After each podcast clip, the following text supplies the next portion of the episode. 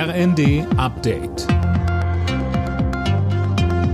Stündlich neu. Auf den Punkt informiert. Ich bin Colin Mock. Guten Morgen. Fanvertreter haben sich nach dem geplatzten Investoreneinstieg bei der deutschen Fußballliga zufrieden gezeigt. Auch etwa die Bundesliga-Clubs VfB Stuttgart und Augsburg begrüßten den Schritt. Die DFL hatte nach massiven Fanprotesten in den Stadien die Suche nach einem Investor gestoppt.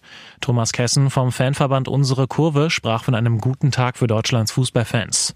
Weiter sagte er im ZDF, ein klarer Fingerzeig auch an die DFL, dass man eben ja demokratisch mit Fans und Mitgliedern den Fußball gestalten muss und nicht an ihnen vorbei einen eigenen Plan durchziehen kann, ohne Rücksicht auf Verlust.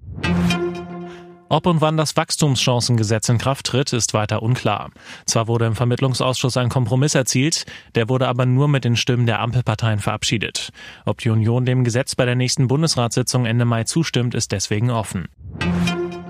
Im Bundestag geht es heute um weitere Waffenlieferungen an die Ukraine. Sowohl die Ampelfraktionen als auch die Union haben dazu Anträge eingereicht. Jana Klonikowski.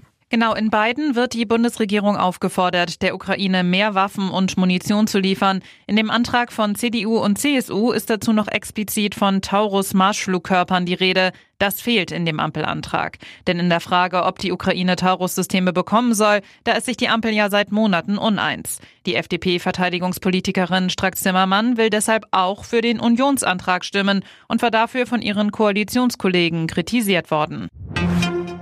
Im Rechtsstreit um seine Auslieferung an die USA muss Wikileaks-Gründer Julian Assange weiter warten.